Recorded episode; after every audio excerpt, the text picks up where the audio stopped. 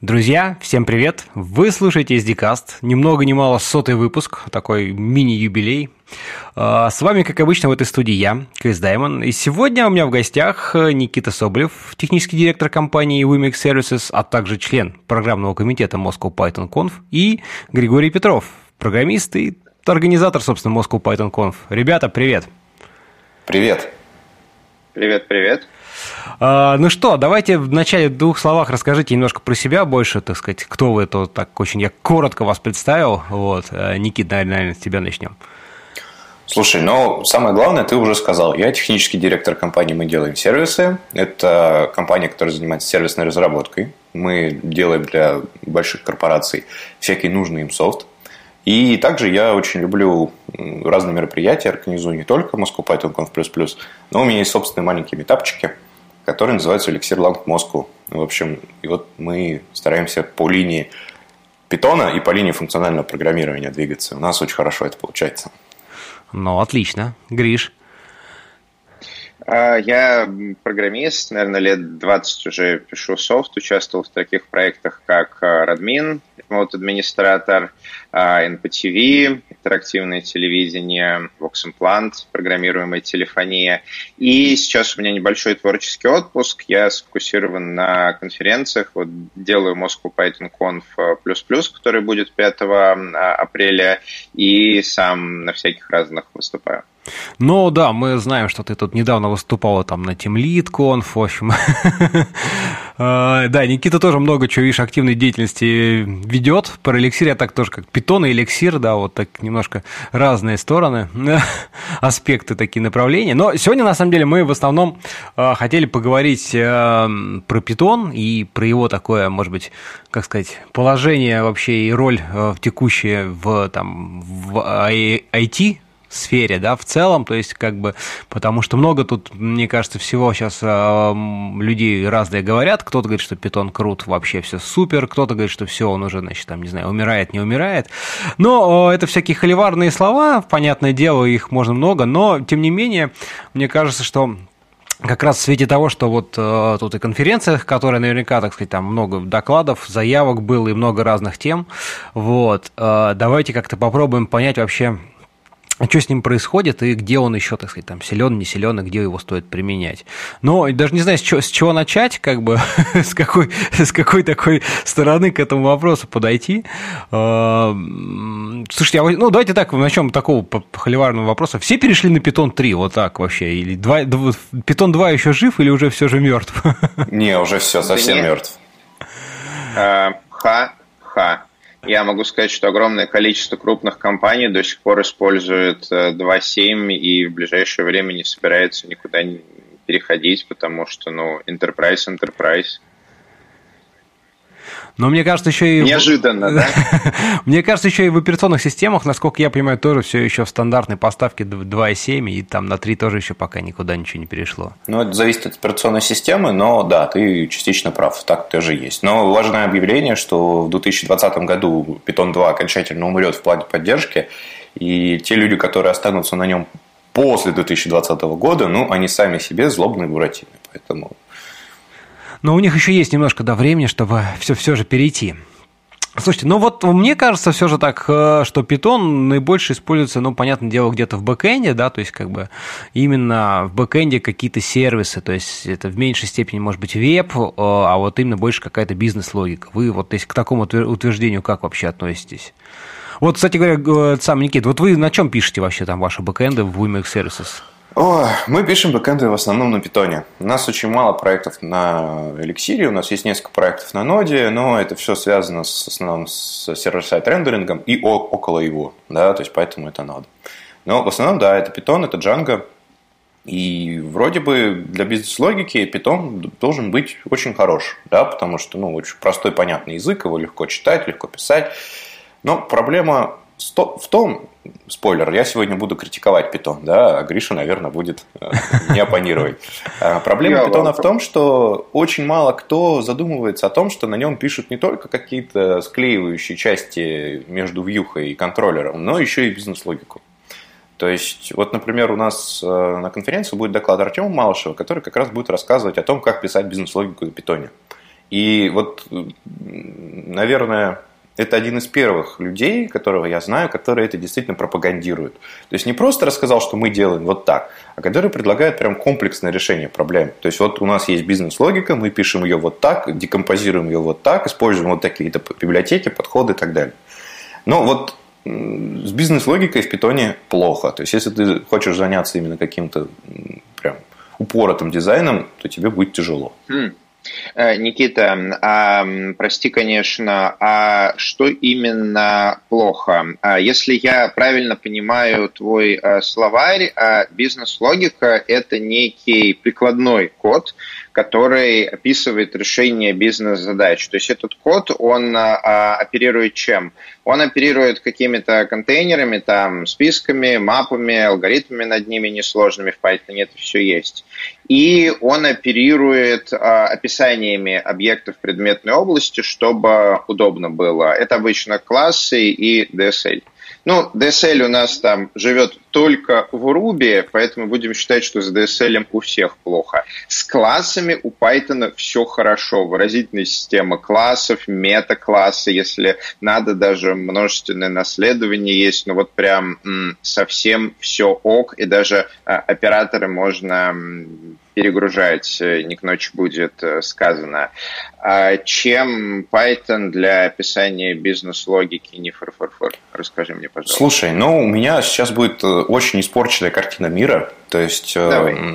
для меня скорее написание хорошего DSL это про функциональное программирование. То есть это не про Ruby, а про функциональное. Да. Например, а, DSL давай, значит, но, но... с DSL давай забудем, оно плохо у всех, кроме Ruby, поэтому мы просто забыли такое слово, как DSL. Вот. Давай дальше. А, дальше. Соответственно, у нас есть э, традиционные такие enterprise подходы из Java и C-Sharp, которые в питоне не живут. Да, то есть, ну, Например? Ну, абстрактные фабрики, вот это все. То есть они просто в питоне не живут в плане сложности, они не подходят в плане э, отношения людей к этим паттернам. Ну, то есть, если в Java, скажем, все такие, «А, ну, да, абстрактная фабрика, о, там, вот это вот еще что-то. И всем норм. То в питоне, когда люди такое видят, они говорят, о, это же Java, ужас, ужас. И бегут от этого. И, в принципе, они правы. То есть, ты сейчас имеешь в виду, что э, программисты Python не привыкли писать э, большие объемы кода там в миллионы строк, и поэтому из серии среднего, у среднего Python разработчика будут проблемы с бизнес-логикой, потому что он не знает, как в пайтоновских примитивах и библиотеках это описывать. Ты верно, про такое? Да, совершенно верно. Есть вторая проблема, что из-за того, что он не знает и он этого не делает, у нас нет инструментария. То есть э, очень часто люди решают типовые проблемы. Да? То есть они, например, хотят сделать какую-то доменную модель, написать там ее поведение или написать поведение где-то рядышком. Ну и, в общем, с этой моделью работать в своем приложении. Сейчас э, у нас есть, например, Django ORM. Но Django ORM, она делает очень две важные вещи вместе, и тем самым нарушает принцип единственной ответственности. Да? Она мало того, что описывает структуру модели, но она еще описывает, как с этой моделью работать. То есть как выбирать объекты, как их сохранять и так далее. То есть у нас происходит вот э, такое смешение паттерна репозиторий и смешение паттерна модель. И за счет этого у нас возникают некоторые проблемы. Ну, в больших приложениях, да, понятно, что в Hello World все хорошо. Слушай, но мне, мне, мне кажется, тут, знаешь, вот ты говоришь там про смешение моделей, навязывает какой-то паттерн использования, но мне кажется, любой фреймворк, какой бы там он ни был, он все равно всегда навязывает какой-то свой подход к тому, как его использовать, да, то есть именно этим-то они, собственно, отличаются, что если ты там не хочешь одно, ты берешь другой, который тебе там ближе. А, но вот возвращаясь чуть-чуть назад к всяким enterprise штукам, знаешь, мне э, кажется, что, ну, да, они приняты в мире там Java, там C-Sharp, да, вот это все там new string, string, string, string, да, вот это все такое. Но ведь в Python как бы, ведь в нем можно эту же самую задачу решить совсем другими как бы выражениями и при этом нисколечко не потерять, ну, в конечном результате. И, может быть, даже и в процессе, так сказать, самой вот в выражении этой мысли. Совершенно верно. Я прям горячо в этом уверен. И я как раз стою на том, что нам нужно придумать эти способы. То есть, как сделать так, чтобы на очень гибком, красивом и э, очень малословном Python сделать хорошо? А, я добавлю. Что в целом, как писать очень большой софт, сейчас не знает примерно никто, ну, потому что индустрия у нас очень молодая, образования нету, языки, фреймворки меняются очень быстро. Действительно, исторически такую бизнес-автоматизацию делают на Java, поэтому там э, собралась какая-то экосистема вокруг очень больших штук. Там э, Java Beans, э, конфиги в XML и так далее – но СОП это, еще давайте вспомним. Да, мыло, Корба и прочие интересные э, слова, которые лучше забыть, так же, как DSL. Вот. Но это ни в коем случае не какие-то проблемы Python, это просто исторически сложившаяся область использования, которые меняются очень э, медленно. Знаете, вот э, 30 лет назад там, например, был Кабол, да, и все говорили, ну, ну какая Java, ну о чем вы, никто же не знает, как на ней писать больше Hello World. Вот то ли дело наши мегабайты э, промышленного каболовского кода, и где теперь тот э, кабол. Вот, поэтому то, что исторически в enterprise Java, ну окей, если Java не выдержит, то ее что-то или кто-то заменит. Python, JavaScript, э, может быть C-Sharp или Python с меньшей с меньшими шансами. Но, скорее всего, либо Python, либо JavaScript. Но это займет годы естественно.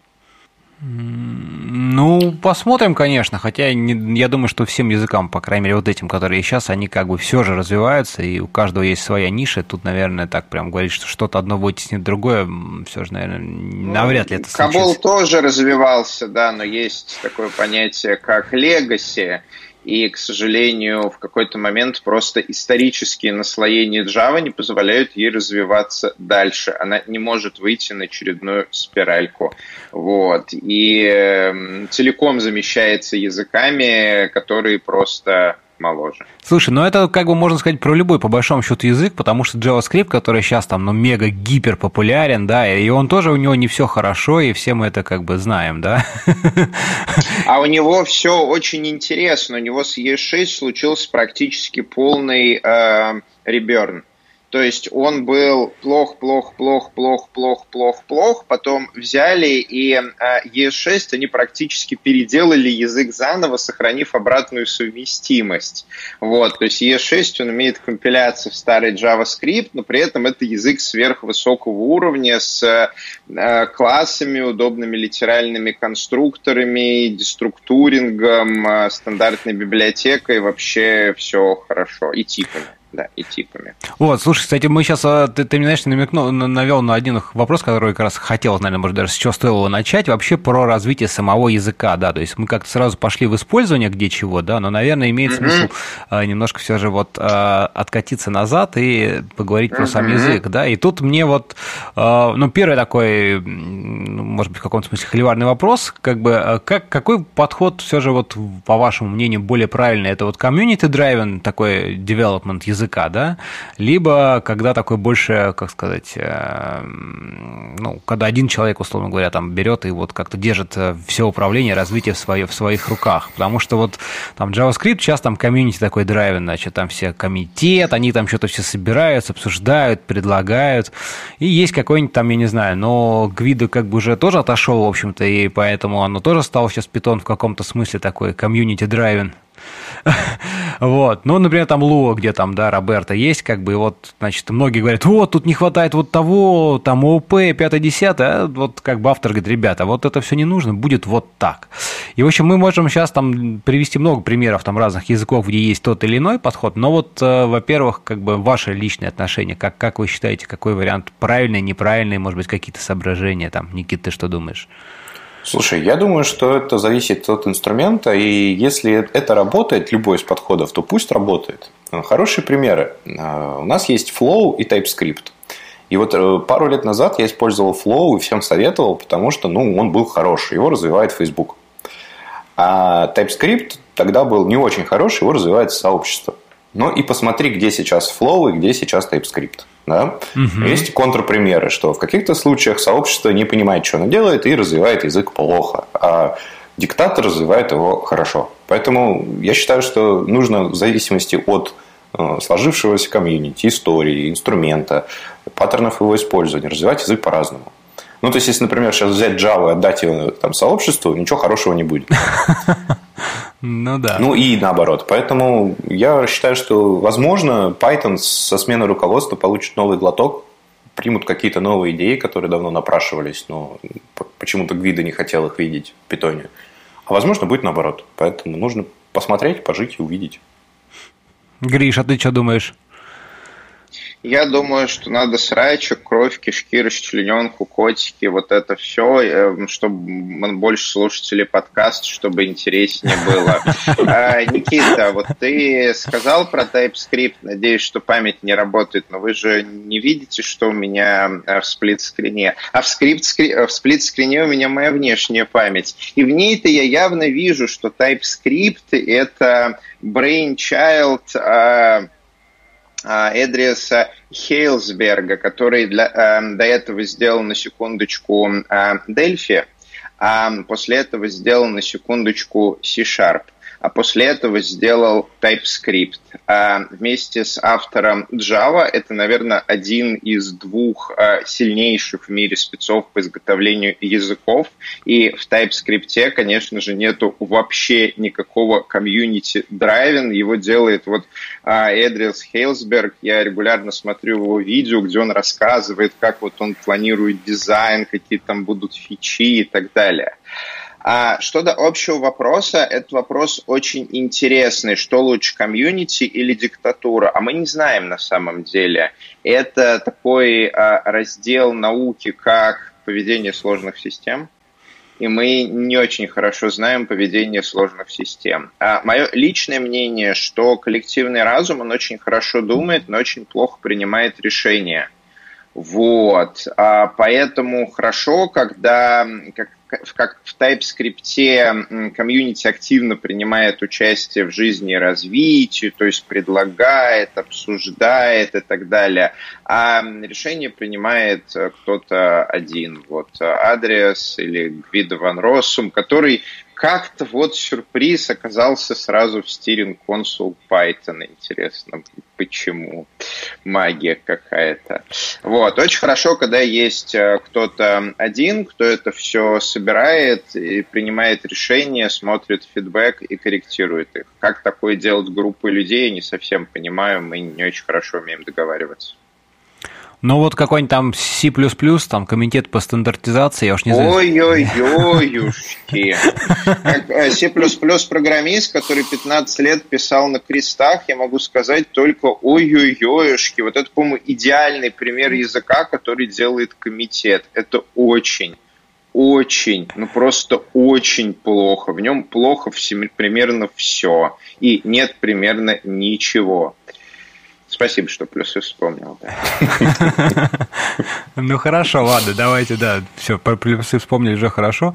А, все же, возвращаясь там к питону, ну, в общем, вот сейчас, насколько эм, я понимаю, значит, Гвида немножко там отошел от дела, и как-то это вот начинает, ну, чуть-чуть, да, начинает немножко так, как комьюнити в каком-то смысле это дело пытаться этим рулить, но, опять же, ведь в питоне и когда был Гвида еще, собственно, был немножко выстроен процесс вот этих скажем так, а, ну, пепы, да, известные, предложения mm-hmm. про то, как, как это все развивалось. Ну, вы немножко, может быть, расскажите, потому что вдруг наши там слушатели кто-то не знает вообще, как, что такое пеп там и как, как, как это а, развивается язык ну, в целом, процесс устроен.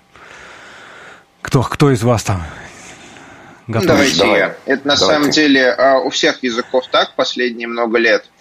То есть мы люди, как биологический вид, очень любим а, пообщаться. Да? Поэтому, когда собирается какая-нибудь большая группа разработчиков, у всех постоянно возникают идеи. Давай сделаем это, давай сделаем это. И вот а, написать в списке рассылки или на форуме, или где мы еще общаемся какую-то идею, это для нас очень просто, 5-10 минут, но может полчаса.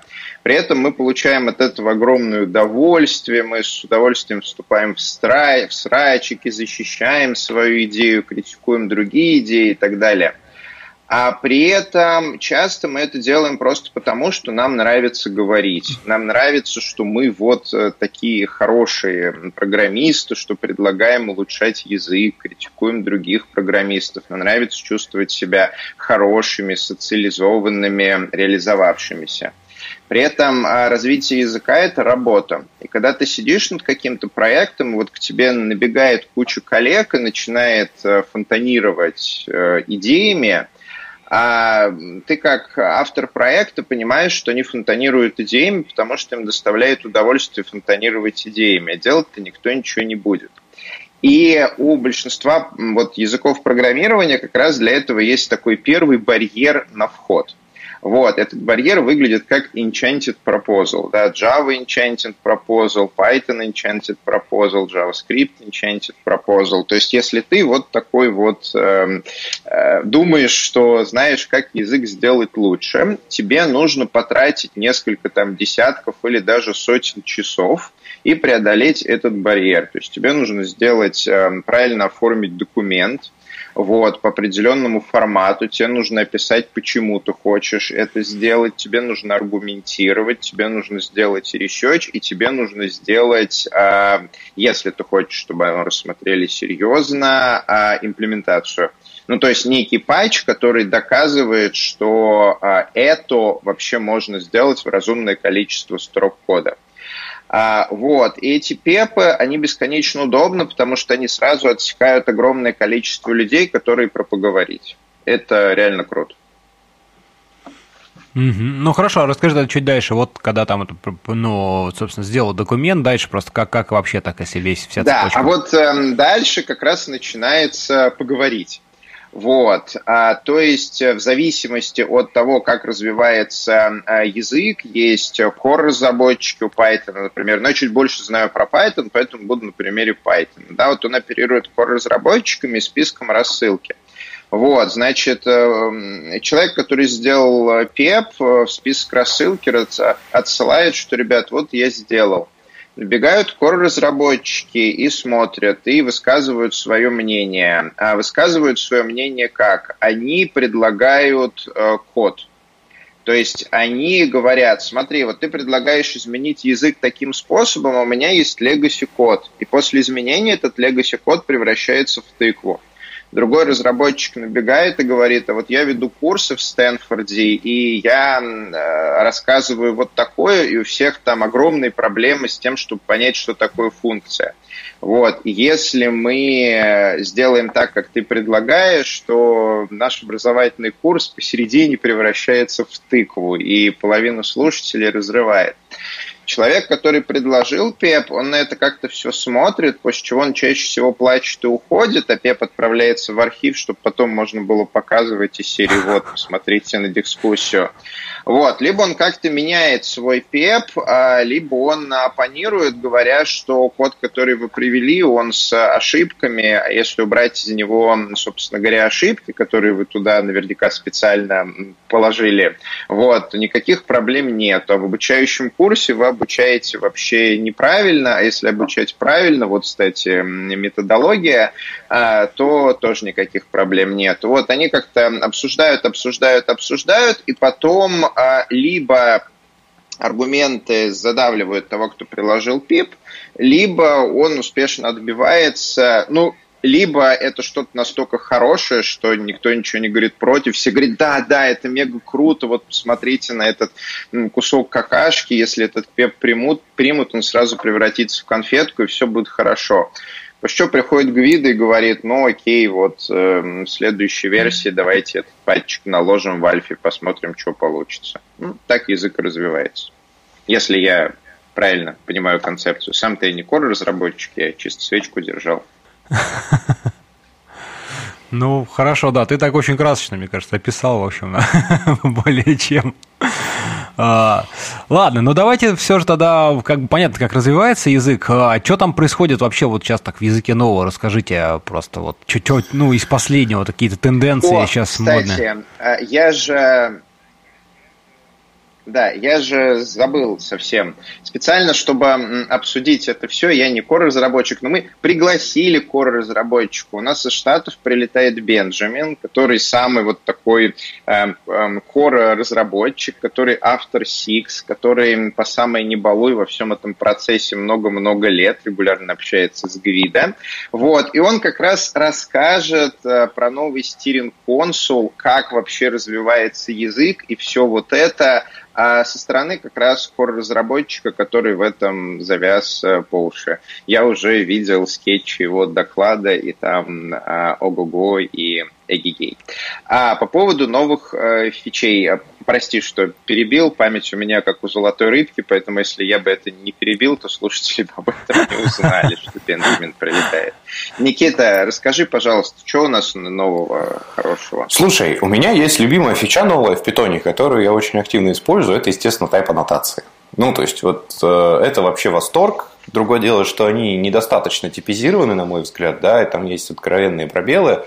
Но, тем не менее, это уже очень хорошо. Потому что, ну, то есть, реально, когда мы стали писать тайп аннотации там, во всем нашем коде примерно год назад, ну, то качество, ну, прям сильно выросло. Причем и проектирование, и понимание доменной области, и какие-то базовые ошибки типа. Ну, в общем, прям стало хорошо.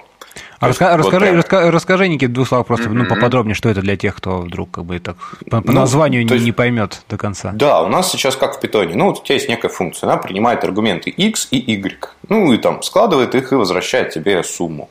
Соответственно, и ты можешь туда передать вот все, что хочешь. Ты можешь передать туда чиселки, инты, флоты, ты можешь передать туда списки, ты можешь передать туда строки, ну и, в общем, все, что умеет складываться, да, но сейчас ты можешь для того, чтобы другим людям жилось проще э, в каких-то более сложных функциях, чем которые складывают два э, складывательных объекта, ты можешь описать, что ж ты вообще ждешь. Да, что ты вот получишь здесь на вход чиселку, вот здесь ты получишь на вход списочек, и этот списочек будет не простой, а списочек из строк, и вот там что-то ты будешь с ним делать, и вернешь какой-то определенный тип результата. И когда ты в этой функции что-то пишешь, и потом запускаешь, что приятно, не сам питон, а внешнюю тулу для этого, которая называется MyPy, она тебе говорит, смотри, вот здесь ты возвращаешь то, что нужно, а вот здесь ты возвращаешь какую-то ерунду, и у тебя тип не совпадает, и у тебя будут ошибки. Пожалуйста, поправь. Mm-hmm. И это очень круто. То есть это позволяет тебе очень быстро искать ошибки, которые раньше, ну, ты бы тоже нашел, да, но для этого тебе бы пришлось написать какой-то тест, тебе бы пришлось это уронить в проде, либо еще что-то такое. Сейчас это, ну, прям сильно удобнее, быстрее и проще. Это моя любимая. Есть вторая, на мой взгляд, по важности фича, это Async.io. И я не знаю, знают ли слушатели, но я явный противник Async.io в питоне, вот, потому что любая подобная штука – это попытка написать Erlang с нуля, вот, с ошибками, с багами и без 35-летнего опыта эксплуатации Erlang под большими нагрузками. Поэтому нет, извините. Да, я тут добавлю, что некоторое время назад у меня был в гостях Андрей Светлов, собственно, один из разработчиков того самого Async.io. Вот, так что, пользуясь случаем, передадим ему привет. Привет, Андрей. Да, Гриш, извини. Вот. А у Андрея родилась дочка, поэтому мы не смогли его вытащить э, на конференцию, зато мы э, вытащили э, Алексея Фирсова, с которым я пообщался на Минском Пайконе, где как раз вел соответствующую секцию. Вот. Алексей последнее время активно дорабатывает IOPG, сколько там уже, 8 комитов или 10 10. Вот. Его же назначили мейнтейнером. Он как раз очень хорошо разбирается в асинхронности, общается с Светловым и расскажет нам именно какие слабые и сильные э, стороны. Вот у меня, Никита, Async.io тоже вызывает такое двойственное ощущение. С одной стороны, это очень круто, потому что это карутины и возможность эм, писать э, асинхронный код, э, да, писать э, асинхронный код, который выглядит как линейный, но на самом деле многопоточный. Это очень-очень круто. А с другой стороны, Python, наверное, одним из последних пришел к этой парадигме, то есть вначале там приполз, если не ошибаюсь, C-Sharp, все посмотрели, сказали VTF, а потом а, то же самое сделали для JavaScript, все посмотрели, сказали, ба, да это же нода. Оно сразу стало в 10 тысяч раз быстрее. А, всем это очень понравилось, потом оно а, приползло в а, этот самый PHP, И, наконец, оно у нас сейчас приползло в Python. Вот Python он был последним, Python было очень тяжело, потому что, например, JavaScript было легко. Он изначально весь был на колбеках потому что в браузере мы в принципе не можем надолго блокировать свой JavaScript, иначе страничка перестанет скроллиться, Google ее пессимизирует, в поиске на минус 900, и на этом страничка закончится. Поэтому JavaScript, когда хотел сделать хоть что-нибудь, он э, начинал операцию, давал callback, и через некоторое время, когда операция завершалась, callback вызывался. И так работают примерно все JavaScript-ские API-шечки браузера, и так работает большинство библиотек. Ну, нельзя блокировать. А Python, он, наоборот, от рождения размножался потоками и процессами, поэтому он блокировал примерно на всем. Вот. Ну, потому что удобно писать э, линейный блокирующий код, а колбейки, они синтаксически сложнее. И когда пришел а, Async Await, где основная идея заключается в том, что у тебя есть а, карутина, ты в ней начинаешь какую-то операцию, говоришь, а, ой, все, пока она не выполнится. После чего карутина засыпает, и скеджулер может делать какие-нибудь а, другие вещи, например, начать другую карутину. Да? И таким образом у тебя выполняется как бы одновременно очень много карутин, при этом большинство спят и ждут каких-то ивентов. А в Python это далось очень тяжело из-за того, что весь существующий код, он хочет блокироваться. Поэтому, когда в язык добавили эту функцию, то есть event loop и курутины из коробки, она может ждать только на сетке и на таймерах. Вот, это, конечно, очень круто, но мы-то хотим и файлы, и числодробилки, и там работа с картинками, и наш любимый machine learning и так далее. А вот все остальное, оно сейчас только развивается – а, в принципе, это, конечно, все можно сделать ручками, то есть в Python есть все примитивы, ты можешь взять любую блокирующую библиотечку, ручками сделать э, thread pool, разложить его там, сделать uh, futures, а, сделать себе async await интерфейс и использовать в своем асинхронном коде, но это сложно, это сложный код, многопоточный, который тебе придется писать самому. Поэтому Async Await это мега круто, но оно сейчас просто в Python очень-очень молодое, и вот у него такой период, когда мы все должны ему э, помогать. И у нас, кстати, на конференции будет э, доклад из э, Дайте мне, пожалуйста, 10 э, секунд. Э, да, вот. Э, доклад Сергея Борисова из э, Домклик. Э, мы с ним скоро видеоинтервью будем брать, который как раз расскажет, как они уже несколько лет используют в Python Async Await. Они early adopters, и вот весь тот огромный подводный сад камней, который они собрали, он расскажет, и там есть очень э, неочевидные вещи. Например, оно течет. Вот сходу не догадаетесь, откуда оно течет. Оно течет просто пипец как. Э, приходите, Сергей вам расскажет. Обниметесь, там, поплачете, все вот это. Но оно очень круто. У меня есть два важных дополнения. Я очень долго не мог свою голову обернуть вокруг Async Await, ну, потому что для меня это была очень сложная концепция. И мне внезапно помогли алгебраические эффекты. То есть, если посмотреть с точки зрения математики на Async Await, то можно узнать, что это на самом деле алгебраические эффекты в системе типов. Можно выразить вот все это без каких-либо проблем, и функциональные языки, собственно, так и делают некоторые. И вот если людям удобнее, как мне, воспринимать такую информацию, то им будет очень просто с этим прям познакомиться с другой стороны. И второе очень важное Мою дополнение... голову ты не сломаешь, мерзкий математик. Для меня это всегда будут кусочки кода, которые можно ставить на паузу. Вот. И вторая очень важная штука, у нас будет доклад, который должен показать разработчикам на питоне, куда все это движется. Это доклад Максима Лапшина, угу широко известного в кругах разработчика, в кругах разработчиков разработчика, который нам расскажет про то, как устроено все это дело в Erlang, как да. эталоне, да, вот просто да. эталонном эталоне, и что вообще можно ждать, чего можно не ждать, и как это работает внутри, как это должно работать, и какие есть проблемы, которые питонисты еще не то, что не увидели, а про которые они еще даже ну, догадаться не могут. Поэтому будет прям очень интересно, надеюсь. Я в этом плане немножко боюсь э, программы, которую сделал. То есть у меня э, такие топовые доклады, это там Python против Go, Python против Джулии и Python против Erlang. Я вот сейчас сижу и думаю, не переборщил ли я.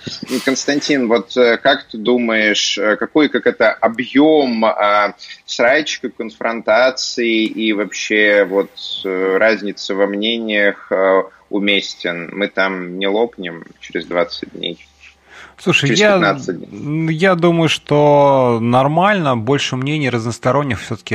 Мне кажется, конфа штука конструктивная. Это не просто там где-то на форумах там друг друга грязью, грязью поливать, а тут вполне себе можно конструктивно к этому вопросу подойти.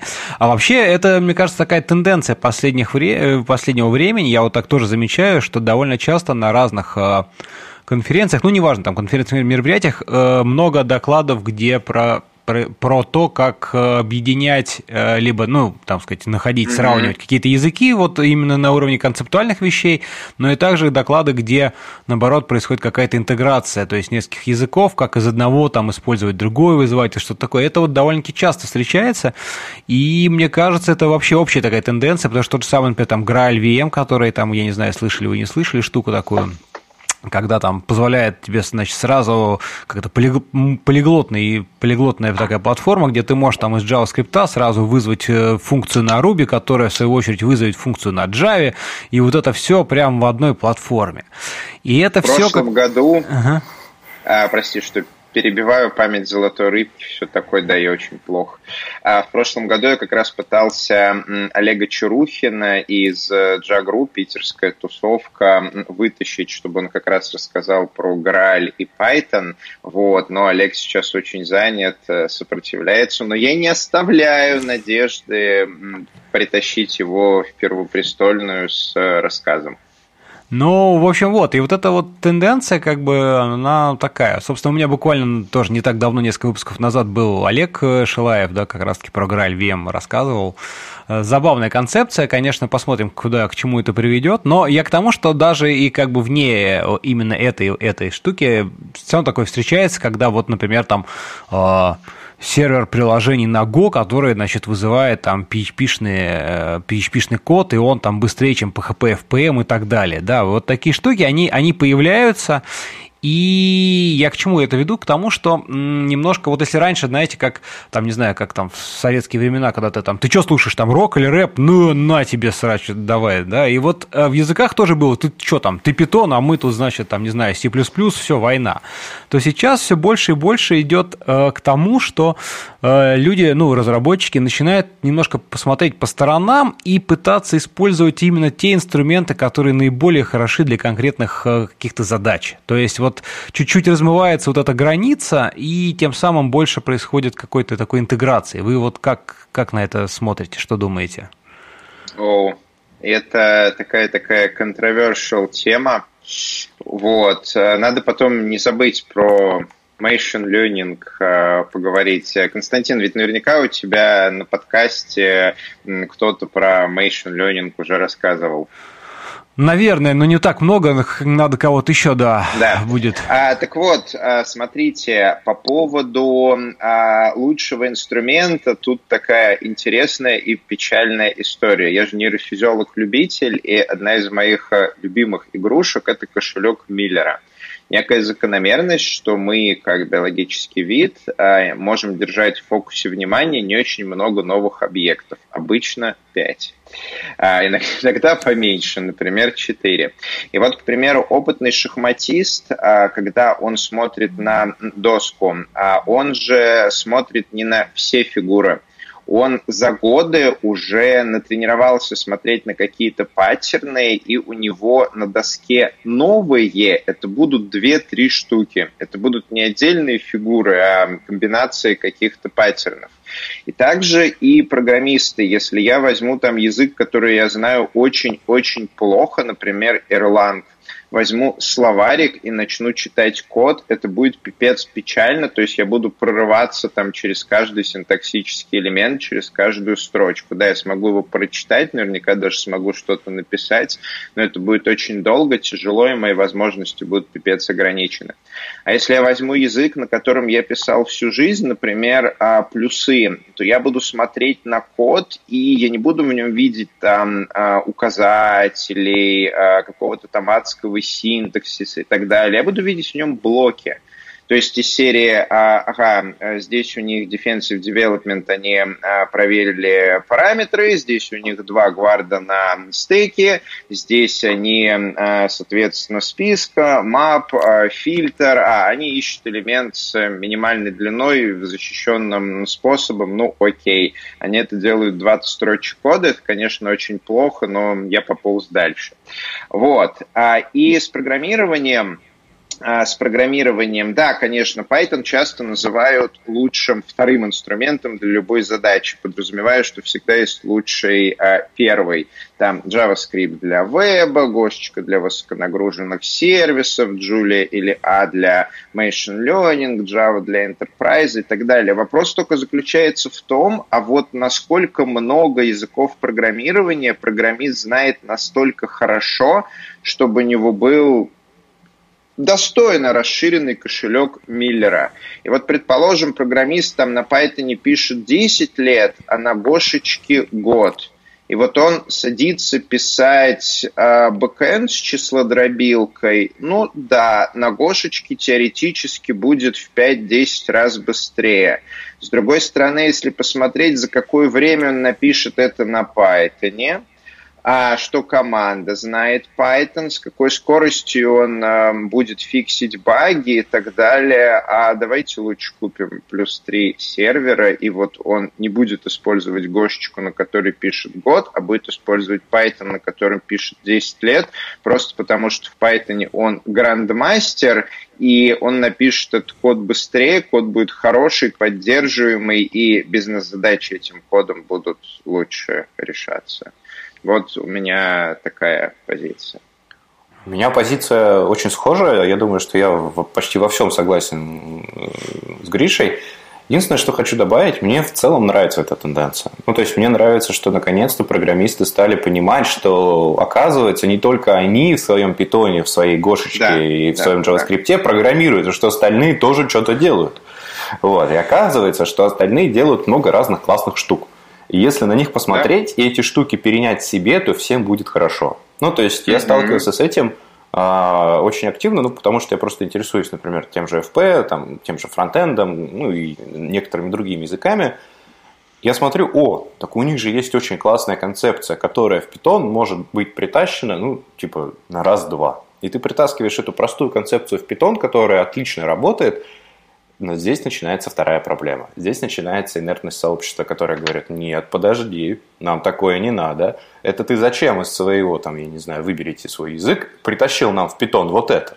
Мы тут свои костыли используем, нам твои костыли не нужны. Уходи со своими костылями. Вот. И здесь как раз есть ключевая роль, например, таких конференций, как наша, эти границы убирать и говорить, что, чуваки, это mm-hmm. все, конечно, хорошо, но давайте посмотрим на суть. Давайте посмотрим на опыт использования там, каких-то идей в других компаниях. Давайте посмотрим на опыт других языков, которым больше лет, которые э, или наоборот меньше лет, но которые уже добились многого. Вот что они такого используют, что мы можем от них взять, чтобы нам было хорошо и, соответственно, вам было хорошо. И я очень рад, что такая тенденция есть, что мы в ней участвуем и приглашаю поучаствовать всех желающих. Ну да, да, молодцы, чего можно сказать. а, давайте, наверное, теперь уже, вот опять возвращаясь там к все же, с чего мы в самом начале начали, где же используется там Python, вот мы как-то там начали про бэкэнд, про Django говорить, и немножко упоминали machine learning, и мне вот кажется, что machine learning как раз-таки одна из таких э, сфер, где Python, ну, реально почему-то доминирует. То есть там все, что mm-hmm. не возьми, вот открываешь как бы Google, пишешь что-нибудь там machine learning какой-нибудь libraries, фреймворк, и там всякие Keras, TensorFlow, ну, mm-hmm. NumPy, в конце концов, э, как бы все это написано на питоне, да? Mm-hmm. То есть немножко, я там знаю, что немножечко есть там Lua того же самого, но в основном это Python. Вот как бы как вы думаете, почему так он там популярен? Как бы чем, чем вот он так, так захватил столько всего? А мы не думаем, мы точно знаем. Давай. Да, начну с короткого наброса, а потом передам тебе слово. На самом деле, там все написано не только на питоне, там все написано и на C, и на плюсах, и на фортране, и на много чем еще. Но поверх всего этого сделали приятный API для людей, которые не очень хотят читать код на питоне. Да, да, но это хор- хорошее дополнение, поправочка. Да, Гриш. А, ну вот, а, мы же на самом деле это знаем. А Python, он изначально вообще был сделан для интеропа с ну, в качестве клея. В качестве клея к чему? К существующим системам. Какие тогда были существующие системы? Fortran. А Python, а, у него очень хороший интероп с Fortran, он практически может э, нативно использовать фортрановские модули. Есть замечательный FFI, Foreign Function Interface, который позволяет э, быстро и безболезненно в несколько строчек кода загрузить там сишную DLL-ку, линуксовую там ашку и вызвать оттуда любой метод э, и получить результат. А, и, и вот как раз за счет этого энтропа Python очень быстро вошел и закрепился в научном сообществе, потому что там было огромное количество написанного на Fortran, там, на Каболе и так далее Legacy, а, с которым Python позволял работать на сильно более высокоуровневом языке.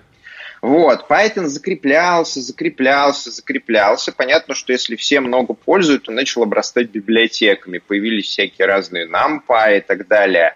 А синтаксис Python, он в этом плане очень благоприятен. А, видимо, Гвида вот еще тогда а, заложил. А в Python очень а, классы, вот эта вот вся advanced machinery, там мета-классы, перегрузка операторов и так далее, которые сейчас не любят, потому что она позволяет делать странный код, она она же на самом деле для либок. Она позволяет э, делать всякие математические либы, которые используют плюсики, минусики, там, умножение и прочее в математической нотации квадратные скобочки и так далее. Вот, и поэтому все это очень успешно обрастало, а когда много лет назад начался machine learning, так оказалось, что все научное сообщество уже сидит на Python, ну, потому что удобно все есть, библиотеки есть, э, с фортраном совместимость и так далее. И machine learning, который пришло из математики, из научного сообщества, ну, не MATLAB же использовать. А, очевидно, начало использовать Python, и все. А дальше это стало мейнстримом буквально за пару, дней, э, за пару лет, и никто даже чихнуть не успел. То есть там какие-то ад, Джулия пытаются что-то адаптировать, но по сравнению с 20 э, годами, когда там Python сидит, и все это обросло библиотеками, наработками, совместимо с Fortran, то какой А? Какая Джулия? Python – only Python. Ну, это как Java в Enterprise сошла, а также Python зашел в науку и в machine learning. Вот такая история. Ну, тут, да, знаешь, как бы вот все, все так, наверное, да, но, в принципе, Python же не единственный язык, у которого там есть FFI, там он много где еще в других языках есть, да, но почему тут у них как-то так не сложилось с этим? На мой взгляд, здесь еще ключевой момент в синтаксисе, его простоте. То есть я, к несчастью, имел удовольствие ревьюить код, который пишут дата-сайентисты, но они пишут не код, они пишут Data Science, да, то есть это не mm-hmm. код на питоне, а питон просто из-за того, что он очень простой, он позволяет им mm-hmm. формулировать их мысли очень просто. Ну, например, они в основном не используют классы, ну, потому что а зачем? Они берут dict и складывают все в dict. Mm-hmm. Или там у них есть какая-то функция, но у них может быть э, одна, например, которая называется main. Или их не быть вообще, у них просто файлик. И в этом файлике просто лежит список стейтментов. И этот список стейтментов, когда файлик запускается, выполняется и все работает. Этот файлик они не собираются импортировать, что-то делать, mm-hmm. он нужен им для расчетов. Да. Ну, собственно, поэтому популярность IPython ноутбука, она такая высокая, потому что это, по сути, то же самое, да, то есть тоже список стейтментов, который лежит в красивой упаковке. И, и рисует графики. Да, и рисует графики. Ну и, соответственно, вот, на мой взгляд, вот эта простота, которая позволяет людям брать и писать и делать то, что им нужно, не заморачиваясь на каких-то концепциях, зачем вообще все это придумано. Вот это то самое главное, что отличает Python от тех же... Я никогда не писал ни на Julia, ни на R, но я предполагаю, что, скорее всего, вот в этом разница между ними, на основании того, что я про них читал. Mm-hmm. Да. И там вот за 20 лет экосистема настолько сложилась, что там реально все хорошо. Например, управление пэкэджами у них там свое. То есть есть какая-то а, анаконда, вот, э, это такой э, дистрибутив Python для Data Science, да, и там уже э, скомпилированные все нужные библиотеки. То есть, если ты попробуешь там, под Windows или под Mac поставить там, не знаю, какой-нибудь OpenSSH, PyOpenCL и чего-нибудь еще, она взорвется, потому что не сможет скомпилировать native, найти хидеры и так далее. А Anaconda там не последняя версия, но там уже все скомпилировано с бинарями, оттестировано друг с другом, поэтому э, сайентист, когда те, сеть что-то хочет, он делает не pip install, он делает conda install, и у него все работает из коробки на любом компе, который ему дали, и это круто.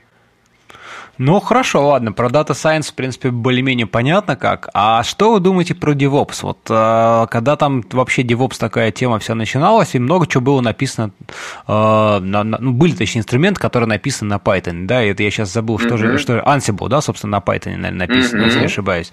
Вот, там всякие шефы и прочие вроде бы на рубях, да, поправьте mm-hmm. меня. Да. Да. Вот. Но тем не менее, вот. А сейчас как-то все же весь мир там девопса так или иначе как-то уходит, э, ну, судя по тому, что вот видно в сторону Go. Вот как вы думаете, почему здесь как бы Python как-то так не прижился при всей своей такой простоте, синтаксисе и прочих плюшках? Слушай, Кость, тут такая штука, что DevOps – это когда люди совмещают Dev и Ops вместе, да, то есть они должны уметь и Dev, и Ops. И, соответственно, вот здесь как раз, на мой взгляд, Python очень силен по причине того, что Python лучший язык э, второй для чего угодно. И, соответственно, когда ты совмещаешь dev и ops, у тебя ну, нужен какой-то общий язык. И чаще всего этим общим языком как раз внутри команды выбирают Python. Ну, то есть потому что ну, какие-нибудь суровые ребята на плюсах знают Python, э, админы знают Python, и вот они на нем пишут. Другое дело, что сейчас очень много инструментов, которые так или иначе помогают в DevOps, э, они стоят рядом, ну, типа какой-нибудь Kubernetes, э, какой-нибудь там консул э, и еще всякие такие штуки, они написаны на Go, да, то есть потому что им требуются уже другие штуки, это продукт, который просто используется в DevOps. Ну, то есть это вот такая грань, на мой взгляд, очень важная. Да, именно как язык используется Python, как замена Bash, там, э, Shell и так далее – а почему тулзы на нем не пишут? Ну, какие-то пишут. А Гошечка удобно для несложных тулзов, потому что Гошечка хорошо пакуется в бинаре на Linux, да, а это там 95% нашего девопса, потому что у Python реально есть слабая сторона, это управление зависимостями и дистрибьюция. То есть сейчас это улучшается, у нас улучшается PyInstaller, а у нас а, появился а, PyEnv, у нас появилась Pointry, но в целом, в целом, sudo apt-get install python python минус m pip install какой-нибудь там pyOpenSSL пофейлится пофейлиться версиями Python, конфликтом системным Python, тем, что оно не смогло собрать экстеншены, тем, что нет binary wins до данной платформы. В общем, чем-нибудь да пофейлиться. Вот так вот э, именно консюмерский, консюмерский софт на Python писать, ну, это такая сложная задача, его много там, э, не знаю, Ева онлайн использует Python, э, всякие там викитпады и прочее, но это именно надо собирать там package и так далее. Python для этого не очень приспособлен, он все-таки больше именно для каких-то сервисов, у которых есть шаг деплоя, предусмотренный разработчиком там, в докер-контейнере и так далее. Сделать виндовую приложуху, ну, постараться надо. Сделать изолированную приложуху, ну, тоже постараться надо. Не самая сильная сторона Python. Кстати, накину еще на доклад Python против Go, что будет рассказывать, что на Go можно успешно писать большие системы, приводить пример Kubernetes, но на самом деле это не так. Kubernetes написан не на Go, а на диалекте Go, у которого есть свои собственные допущения. Поэтому тезис о том, что на Go можно успешно писать большие системы, считаем несостоятельным. Технически большие системы можно писать на чем угодно. Я видел системы в десятки мегабайт исходников, написанные на плюсах. Ну и что? Плюсы к этому не приспособлены примерно никак. Садятся, плачут и пишут. Так исторически сложилось. У меня есть большая утилита на баше, я плачу и не пишу ее. Она просто есть и работает, да, и не трогай. Слушай, ну, кстати говоря, вот вы тут уже, Гриш, ты упомянул там про, про инсталляторы зависимости. Мне кажется, да, я вот тоже даже как там с питоном, но немного сильно работал, но э, реально там вот, вот этот, точнее, вот этот тут зоопарк всех возможных там PyEnv, PIP, PIPEnv, там, я не знаю, Easy Install, уже с которым сто лет в обед. Столько вариантов, они, в общем-то, не от хорошей жизни все появились, э, и Нет, как хороший. бы, конечно, накладывают свой отпечаток, что действительно вот эти удовлетворения зависят. Ну, вообще, на самом деле, э, к слову сказать, э, любые, мне кажется, все админы, они просто гнобят любые инсталляторы, ну, пакетж-менеджеры, которые языковые, не платформенные, да, потому что я вот когда говорю там, например, на работе с своими ребятам, говорю, ну, есть же там, не знаю, NPM, там, PIP, не важно, о, ты чё, только там, не знаю, RPM, только, значит, там, PKG, да, DPKG и так далее. И они как бы все хороши ровно до тех пор, пока они не уходят в что-то нативное. То есть вот пока ты оперируешь э, пакетами на своем языке, там, не знаю, JavaScript mm-hmm. в NPM, да, там, питоновскими mm-hmm. модулями, все прекрасно. Они умеют прекрасно по HTTP слазить, скачать, все супер. Как только дело доходит до любого бинаря, ну, в смысле, там, ухода в native, там, компиляции каких-то сошек, все, вот все эти штуки ломаются везде. Да. И тут... А бинарь будет, потому что любой большой сложный софт, он с бинарями. Ну, это везде так на самом деле. Я тут а, буквально месяц назад себе взял Mac вместо винды. Ну, я раз в несколько лет меняю Mac и Windows, чтобы не расслабляться. И думаю, а, посмотрю-ка я что в Swift, в Swift новое. Смотрю, ну, у меня Swift 4.2, надо пятую версию попробовать. Э, соответственно, Swift 10, Install, Swift, да, вот последний MacBook, последняя э, macOS, э, Swift, и что? И он не собрался. Ну, вот, вот так. Ладно, слушайте, ну, смотрите, DevOps, э, как бы, да, что там, значит, Data Science, а где, где еще, какие еще сферах, вот, как бы так, Python хорошо применяется? Я бы сказал, обучение. Есть очень большой холивар, очень большой, наверное, больше всех тех холиваров, которые мы уже сейчас озвучили, потому что в нем принимают участие сразу фанаты всех языков программирования. Называется он «Какой язык выбрать первым?». Да-да-да. И питон здесь побеждает ну, с достаточно сильным перевесом, потому что на питоне mm-hmm. сейчас большое количество людей учатся программировать. И дальше mm-hmm. можно относиться к этому по-разному. Хорошо, это плохо, какие нужно брать языки более объектно-ориентированные, менее объектно-ориентированные, ну и так далее. Но, тем не менее, факт остается фактом. Питон в этой борьбе побеждает, и это будет ну, в ближайшее время или уже сейчас, например, язык, который во всей Франции учат программирование. Да? То есть вот mm-hmm. это язык, э, на котором во многих университетах Америки учат программирование. Ну и так далее. И, на мой взгляд, это очень круто, потому что ты уже получаешь знания не на каком-то абстрактном языке, типа Visual Basic, который ну, не нужен, да, или Pascal, а на языке, который прям можно взять и начать применять. Причем не просто применять, а применять в разных областях, как мы уже поговорили. Mm-hmm. И в веб-разработке, и в машин-ленинге, и еще где-то. И здесь, на самом деле, я не вижу у питонов особо конкурентов вообще.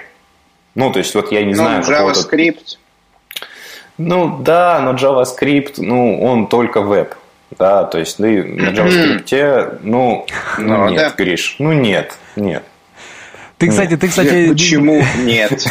Никита, ты, ты, кстати говоря, прям буквально, знаешь, это самое, просто вот прям слова, которые я буквально вчера, у меня товарищ на работе спросил, говорит, слушай, говорит, вот какой язык ты посоветуешь там сыну изучать? У него сын в школе учится. А, говорит, они сейчас там изучают Паскаль, говорит, но это как-то вот, я говорю, ну, и я ему сказал, вот питон и ровно вот, вот твоими же словами сейчас, которые ты сказал, да, что действительно это язык не просто, который вырван из контекста, на котором, ну, а учить алгоритмическую базу можно на любом языке, и, пожалуйста, это как бы алгоритмы, они не зависят. Но тут ты э, изучаешь помимо алгоритмов, в том числе и сразу уже язык, который вполне себе production ready, на котором можно сразу же делать что-то полезное, помимо того, что просто изучать алгоритмы. Вот. И, и, и это как бы большой плюс.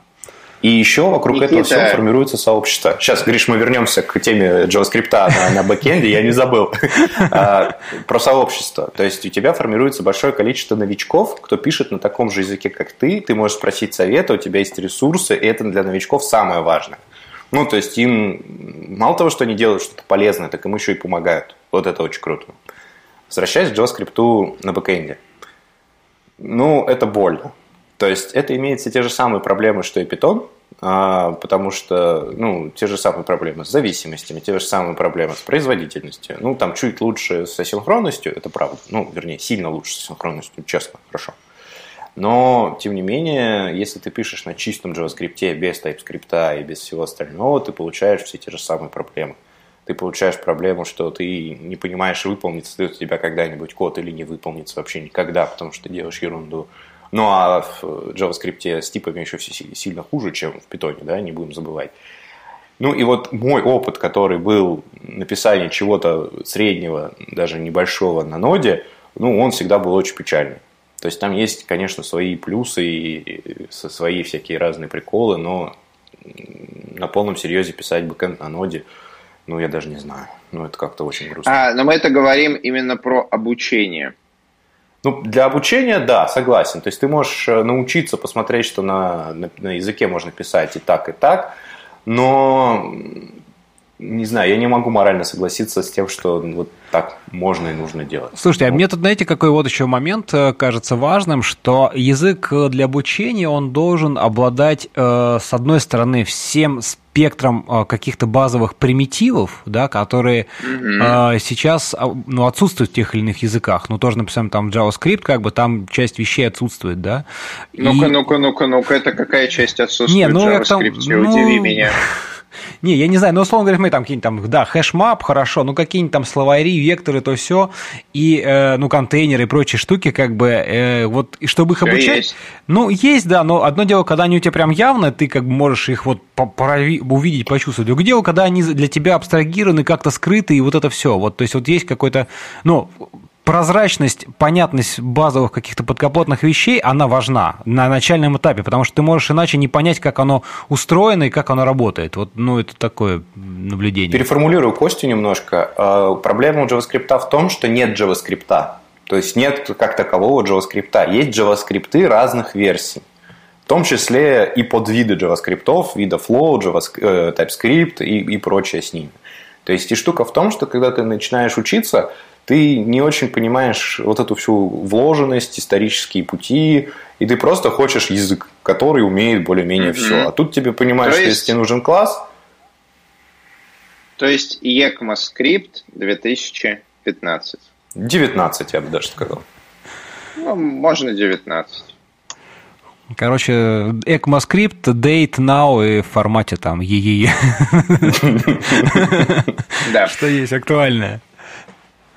Но, тем не менее, э, я, кстати, не являюсь э, хейтером JavaScript, потому что я на нем активно пишу, много, это работает, это даже работает хорошо. Но вот конкретно для обучения я прям не могу согласиться, что это хороший выбор. Вот Python, на мой взгляд, для обучения. Вы просто хороший. не сказали, почему JavaScript для обучения плохой выбор. Но скажи, скажи ты нам твое а как мнение. Ты считаешь, это хороший выбор? Да. Но непосредственный синтаксис JavaScript мне для обучения нравится больше.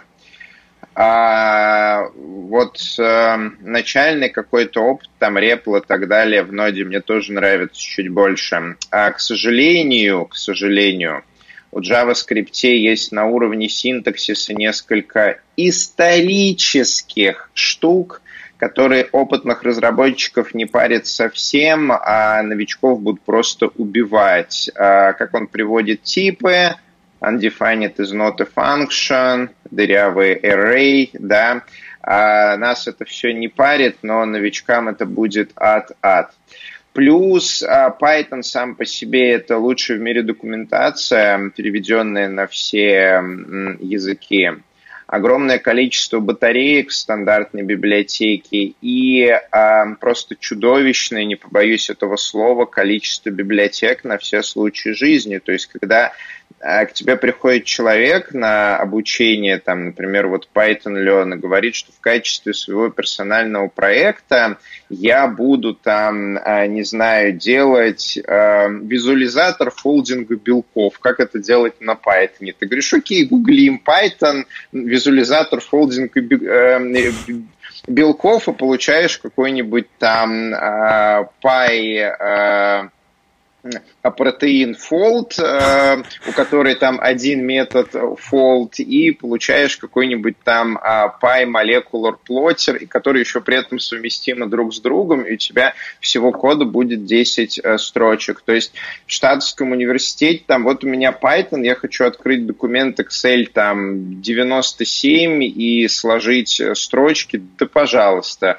Python Excel 97, pip install PyExcel, э, pyexcel.open, и опаньки, все работает из коробки.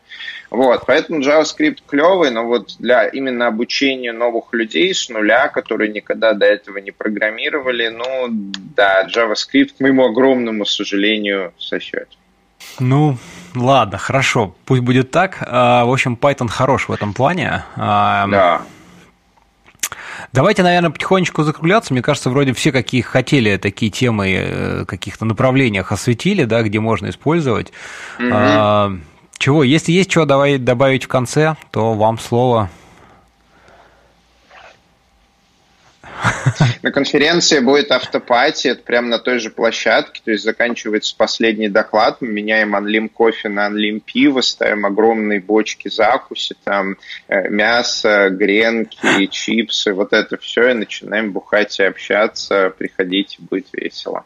То есть те, будут кто... лайтнинги. Угу. То есть те, кто не да, хочет особо слушать э, доклады, может просто прийти на авторпати, судя по Ну да, у нас будет спикеры, я не знаю, там из лондонского Фейсбука, из Букинга, из э, Киви, вот, э, из Хитхантера, из ЦАНа, из Яндекса. Григорий Букунов будет, если доедет с очень интересной темой. Я таки его дожал. Вот, э, так что приходите, там будет с кем пообщаться. Да, даже... даже Мы с Никитой, да, в конце концов. Да, да, да, даже если вы такие же социальные, как Гриша, который все равно все это организует и вещает, выступает. А, ладно, ну надеюсь, надеюсь, нам получилось немножко как-то осветить разные аспекты, где можно там использовать Python. Думаю, нашим хочется верить, что нашим слушателям будет было интересно. Друзья, не стесняйтесь писать ваши там комментарии, замечания, а, предложения, пожелания. Нам всегда важно и интересно услышать какую-то обратную связь. Ну и всем спасибо и до новых встреч. Пока-пока. Пока-пока.